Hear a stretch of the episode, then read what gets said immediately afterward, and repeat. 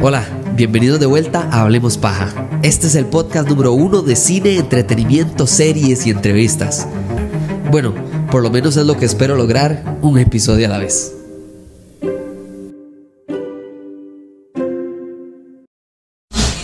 Bueno, gente, se acerca el final del año y ya llegamos a la primer meta, que eran 150 episodios en un año, pero faltaban muchas, muchas metas. Y una de las que dije, creo que en enero incluso, con las primeras entrevistas, era que quería traer bastante gente al podcast con entrevistas que tuvieran que ver con el tema, por supuesto, de cine. Yo dije, ah, ¿qué voy a perder? Voy a escribirle a Moni para ver si ustedes quieren conocer a alguien que está metida en cine, pero que ustedes, si la van a ver, es, es famosa, porque sale en CCM, pues no han ido a CCM Cinemas a, a ver a ver películas, ahí va a salir. Bueno, Moni Mena, para que la busquen en todo lado, para que sepan. Eh, Moni es parte de la review, es una apasionada obviamente del cine, como todas las personas que entrevisto para el podcast, pero lo más importante es que Moni se apuntó a una dinámica casi sorpresa porque se la acaba de decir hace 10 minutos, así que Moni, primero bienvenido al podcast, muchísimas gracias por, aceptar la invitación, por hablar paja un rato, porque la idea incluso era no solo hacer la entrevista, sino de, conocer un poco de, cómo le dio usted ah, claramente siendo famosa en el ámbito del cine y todo, entonces muchísimas gracias Moni, ¿cómo? Bueno, hola, primeramente muchísimas gracias por la oportunidad. Y o sea, no, pero famosa. ¿Qué está hablando? Me extraña, no, no, aquí hay que vender el producto, madre, vamos a ver. No, no, Moni, vamos a ver, a mí siempre me gusta empezar por este lado, especialmente porque todo el mundo sabe que el podcast es de cine y hablamos de eso. Entonces, me interesa que empecemos por ahí, cómo llega Moni al cine, o sea, de dónde, de dónde nace su amor hacia el cine, no sé si usted se acuerda de una película en específico, o de que si usted iba con su mamá o su papá o con su abuelo, o si hay alguien, siempre uno tiene una historia detrás de cine, entonces, Moni, adelante. Bueno, me voy a abrir y voy a, a contar una historia personal. Eh, bueno, nosotros éramos, digamos que escasos recursos y nos costaba muchísimo ir al cine. O sea, yo me acuerdo que la primera vez que yo fui al cine estaba en la escuela. Ok. Tenía como que ocho años tal vez. Ok. Mi primer película fue Buscando a Nemo. No, la primera. Mi primer Ok, ok. película. Y mi segunda película, ah bueno, y fue porque creo que era, venía guinaldo y demás, entonces mis papás Claro, momento de Todo lo posible por llevarnos al cine, porque yo tengo dos hermanos más y somos un año de diferencia cada uno, entonces imagínate. Y es que ir al cine no es barato. o sea, no es barato. Más para familias. Ajá. Todavía usted va a ir solo, ok, lo entiendo. Pero Me acuerdo que fue una fila terrible, pero digamos, tengo ese recuerdo muy presente y lo valoro demasiado. Entonces, por eso valoro demasiado el hecho de ir al cine y disfruto demasiado de estar en el cine. No. Entonces, mi primera película fue esa. Después, en y Elementos, creo, mi hermano se ganó unas entradas para Los Increíbles. En y Elementos. Nos ganamos esas entradas. Uf, habíamos ¿qué película fueron a ver? Los Increíbles. Wow. Esa fue mi segunda película y mi tercera película fue Ratatouille porque para mi cumpleaños yo pedí que me llevaran al cine No. y fui con mi mamá y mi papá. Bueno, eso es un súper, o sea, pidió un súper regalo para ir a ver Ratatouille, estuvo chivísima. Gente que se acuerda de su primera película. O sea, yo me acuerdo, yo no me acuerdo de mi primera película, pero sí me acuerdo de la primera vez que vi una película que yo dije, quiero volver más. Es más, puedo entrar ya, de una vez. O sea, y después me acuerdo que fui con un primo de esta parte, eh, yo sé que Moni es patrocinada por CCM, que no lo escuche CCM, y, y no fue en su cadena, pero me acuerdo que la primera vez que yo descubrí que la gente cuando uno no tenía asiento asegurado, la gente salía de la película y se metía en otra.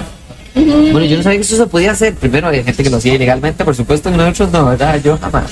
Pero, pero, pero uno podía salir y volver a entrar, sí. Y yo dije, ma, es, es, es como esto no lo hace todo el mundo todo el tiempo, claro, porque es caro.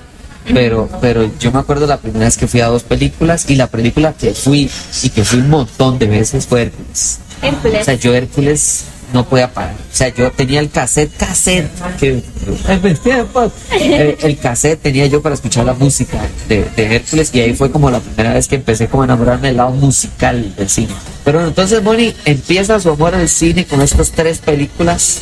¿Cómo llegamos de ahí a decir, bueno, ahora sí, ¿saben que Voy a poner la cara en la pantalla más grande que haya. Y hablando de la pantalla del cine. Moni, ¿cómo, cómo- o sea, ¿cómo decidió eso? Porque para información de las personas que no saben, uno no se gana la vida de eso.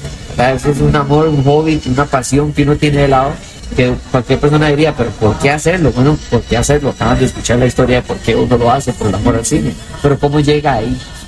Bueno, uno de mis grandes anhelos siempre fue verme en una pantalla de cine, Claro. ya sea actuando o un anuncio o lo que sea, pero siempre me quise ver ahí. Y que me imaginar, ¿verdad? Que ahorita ya estoy ahí, pero siempre me ha gustado muchísimo la actuación. Este, he llevado cursos de teatro, he estado en grupos de teatro en el cole y así. He hecho varias obras y demás. Ah. Y me apasiona la actuación, digamos, siempre me ha gustado muchísimo. Y el tema de las cámaras, como que no me cuesta, digamos, tengo facilidad y también a interactuar con personas y demás. Entonces nació la oportunidad de audicionar para la revista CR, Ok.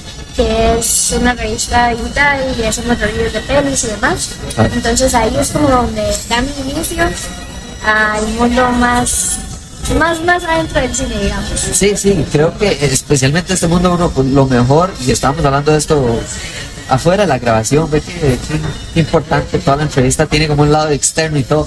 Estamos hablando de que lo, una de las cosas más que lo llena a un montón de esto es conocer gente. O sea, uno conoce gente porque lo vio a uno en el cine, o porque le sigue el podcast, o porque la escuchó en tal lado, porque fue a CCM y vio su cara y de repente la ve por fuera y se le queda viendo como, ah, es usted. Y entonces e- ese lado a mí me parece genial. Incluso no sé si, si como parte, digamos, de introducirse a este mundo, hay alguien que usted admire. Bueno, eh, ya creo que este año ya cambié esa introducción, pero la primera introducción que todo el podcast este año en la temporada 4 fue que voy a seguir haciendo el podcast hasta que acepte mi invitación Hernán Jiménez o Franklin Chan, ¿verdad? Y todo el mundo, siempre que escuchaba eso, los primeros comentarios eran Franklin Chan, Jiménez más está involucrado en cine, pero Franklin Chan.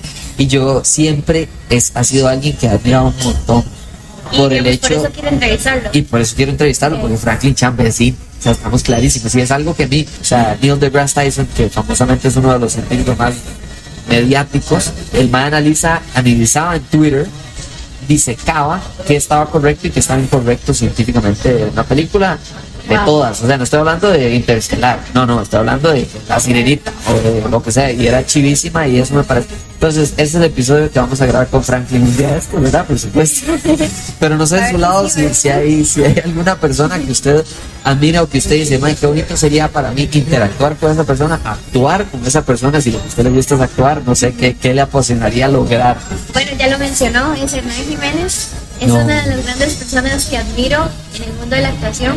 Me encanta el hecho de que pudo hacer esta película, o sea, que es productor, que siempre he querido como, no sé, meterme como a ese mundo de ahora que él pide audiciones y demás. Sí. No sé por qué no la mandé, pero ¿Cómo no? no la mandé. No, pero me quería tirar, me quería animar, porque justo eso es lo que me gusta, digamos. Y aunque sea un extra, lo que sea, pero Sí, tener la claro, hay que oportunidad empezar de trabajar lado. de trabajar con él y, y conocerlo, hasta entrevistarlo, me gustaría. Bueno, y, ya, ya aquí que es, aquí dicho queda, cuando Hernán Jiménez venga al podcast vamos a, vamos a traer a Moni para que hagamos una entrevista ahí Sí, doble y todo. Hernán invitado cordialmente, vale. Claramente, invitado. como usted bien sabe, Hernán escucha esto todas las semanas, entonces eh, ahí queda invitado. Pero no, no, buenísimo. Yo creo que, creo que a mí, a mí siempre me gusta esa historia porque yo te daba por sentado de que todo el mundo ha visto el cine de la misma manera. Como de que, madre, es muy caro ir al cine, entonces eventualmente uno iba. Punto. ¿Verdad? No que hay gente que, no sé, nunca ha ido al cine hasta que tuvo su primer salario. O que, o que vivía tan lejos del cine que no fue al cine nunca hasta que se movió y se pasó a vivir a otro lado. Eso pasa. esa era otra, nosotros somos de Palmares y Ah, bueno. no me acuerdo específicamente cuál fue el cine, me parece que fue en Alajuela, pero ahí teníamos que movernos hasta Alajuela, Sí, sí. y verdad, Ah. costos y demás. Entonces, sí. Gracias a mis papás por llevarme a ver Buscando Nemo, que Ah. esa película me encanta también. Y más, más de eso un poquito adelante, pero sí, vamos a, vamos a hablar un poco de, de- de todo el tema. Metiéndonos un poco, ahora sí, Moni, le tengo preguntas sorpresa. Esto sí, porque Ay, le- les tengo que miedo. contar que no- no, la sorpresa del final del podcast, digamos, de la tercera parte, es que vamos a decir cuáles son las inobjetablemente cinco mejores películas de animación, punto. Esto nadie lo puede decir yo, que se agarre Mario Giacomelli, porque esta es la lista final de cinco mejores películas de animación. Entonces le dije a Moni, le di, di una lista de películas, obviamente apenas la vio, me dijo, no, le falta una y ya creo que me di cuenta cuál es. Pero todo bien, vamos a la lista y antes de eso, para terminar de conocer a Moni Botasini, como el tipo de, de, de entrevistada que es, le tengo unas preguntas que esta sí no tiene ni idea, para que sepan, esto es sorpresa, esto no fue ensayado, esto no es pregrabado, man, esto es nivel. Entonces, empezamos con una fase. ¿Vino, cerveza o jugo natural? Jugo natural. Jugo natural, está bien. No tomo cerveza, no me gusta. Ok. Sí me gusta el vino, pero desde bebé nunca he podido tomar nada con gas. ¿En Siento serio? que me quema la garganta. No. Bueno, eso es súper bueno para la dieta de uno, pero tiene que elegir uno, Mac o King. Qué difícil porque mi to go siempre es Mac, pero últimamente he estado comiendo mucho la Whopper de Burger King. Es, es demasiado buena, Es un clásico. demasiado Es un grande clásico. y es O sea, mucho más rica que Yo no sé si usted se acuerda, Moni, pero hay un, hay un momento, todo el mundo tiene como momentos o anuncios de tele que le quedaron grabados a uno de chiquitito. No sé si usted tiene alguno, no sé, Trips o algún serial o algún programa, alguna gente se acuerda, todas, lo que sea. El mío, mi anuncio que nunca se me olvidará es el de que hizo Burger King hacia McDonald's. Una vez que Burger King sacó un anuncio que el madre llegaba y se quejaba en la, contra el cajero y le enseña la hamburguesa y le dice, ¿qué es esta cosita chiquitita? y se queda y el madre se le, y básicamente quejándose de que la hamburguesa de McDonald's, bla, bla. Claramente a, los dos nos va a patrocinar McDonald's y, y Burger King, entonces gracias a McDonald's y Burger King por patrocinar este episodio, pero me encanta McDonald's. Las papas sí las defiendo a toda costa, son las mejores. ¿verdad? Yo no entiendo la gente que se pone a hablar de que las papas de Taco Bell o las papas de Yo Perdón. No, no, no. Las, ¿Está las- mal? ¿no? las papas de McDonald's. Ok, ok. Estamos bien ahí, Moni, perfecto. Sí. Esta se pone difícil. Ay, ok. Tiene que eliminar de toda la cultura general a uno de estos dos superhéroes. Todo, videojuegos, películas, cómics, todo se fue, se acabó para siempre. Batman o Spider-Man. Lo elimino para siempre. Nunca más, no existió más, ni se va a cortar. Fue como el chasquido de Thanos, estaba. Qué difícil porque soy demasiado fan de los dos. Ajá, exactamente. Uy. Bueno, yo creo que eliminaría a Spider-Man. Uf. Todo el Stanley me dolió ahí. Cuéntenos, Moni, ¿por qué decidió so- eh, que, que sobreviviera Batman? Porque es más guapo. No. Moni, ¿Qué es ese? Yo creo que ha sido la mejor razón. Me parece como más misterioso, más, más cool el personaje. Pero qué interesante, porque más guapo, bueno, más guapo. O sea, ¿en cuál Batman está pensando usted de todos? Porque, o De la sea, última película. Ah, Ok, ok, ok, ok, ok. Bueno, en realidad sí, está interesante. Creo que es la decisión más controversial que hemos escuchado en el podcast. Ay, qué bien, Mónica. Excelente, excelente.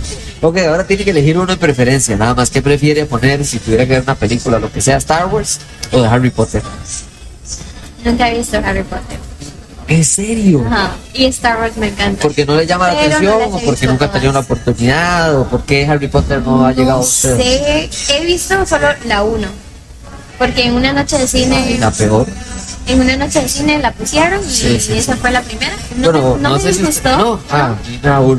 No me disgustó, pero preferiría Star Wars. Sí, bueno, para mí esa es la respuesta correcta, para mucha gente no. Entonces, cada quien es lo, decide lo que hace, pero todo bien. Si se va a tirar Harry Potter de la 3 en adelante, la calidad pasa de ser televisión de Teletubbies a ser Breaking Bad. O sea, de verdad que las primeras dos para mí son Aburridas. irrescatables. Ok. Pero bueno, todo eso es Algún otro día las veré, yo sé que sí. Y las de Star Wars también porque me faltan muchas.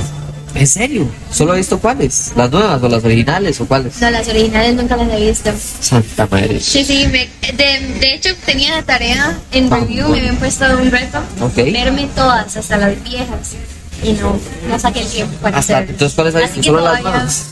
Todavía me queda de tarea. Ok, las nuevas No, le voy a honesta, he visto como dos o tres películas nada más. Ok, y no me pregunte cuáles. No, no pero, sé. pero le gustaron. O sea, sí, ok. Sí me gusta. Uh, está, está controversial, Bonnie, porque la gente, esas son las, esas seis, digamos, las seis que no son las originales, son las que la gente más ataca. Bueno, no son seis, son tres y cinco, ocho, porque hay dos que no son episodios. ¿verdad? Que hay una que para mí es más, puede empezar por esa porque no, no conecta a la cuatro, que es las originales, pero se llama Rogue One. No sé si has escuchado esa. Rogue One es la mejor película que no es de la trilogía original eh, que hay, punto, se acabó. Y lo más bonito es que no, o sea, no está tan pegada a las otras. Entonces, siempre he recomendado Rogue One a la gente que no conoce del todo Star Wars o que conoce un poquito de Star Wars. Va a ver que es muy Fue diferente. super X que íbamos a ir al cine y mi prima quería ver esa, entonces yo dije, pero es que no he visto ninguna. Y fuimos Sí, sí, y sí. la verdad la pasé muy bien y me gustó mucho. Ok, no, está buenísimo. Es una investigación para otro día, muy buenísimo. Ahora, digamos que usted va, tiene una tarde libre y va a pasarla bien con compas. ¿Prefiere jugar video- videojuegos o juegos de mesa? Uy, no se pueden los dos. No.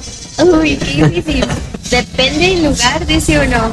Es que yo amo los juegos de mesa, Sí, pero también obviamente los, los videojuegos. sí, Depende de la gente con la que esté, ok, ok. porque hay gente como más... ¿Tiene sentido? Voy a pensar en un grupo de gente y voy a escoger juegos de mesa. Juegos de mesa.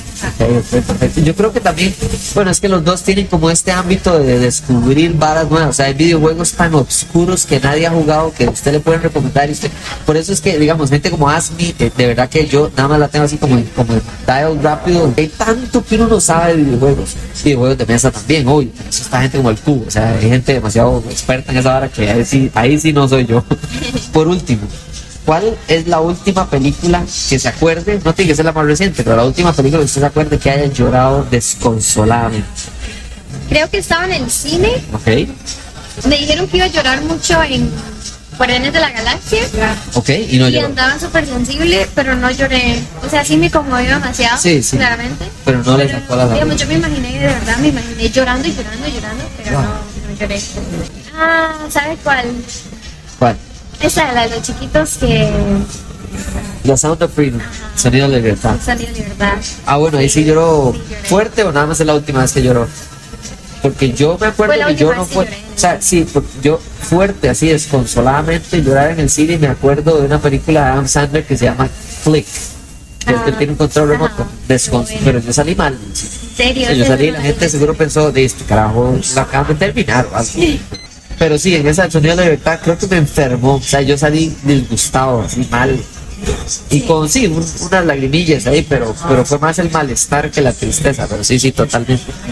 Ok, entonces ahora sí, señores, se viene el momento de la realidad. Se viene la lista de las 10, eh, perdón, de las 5 películas de animación más importantes y mejor hechas de toda la historia de la humanidad. Irrefutablemente, Moni, cuéntenos cuál usted pondría de número 5.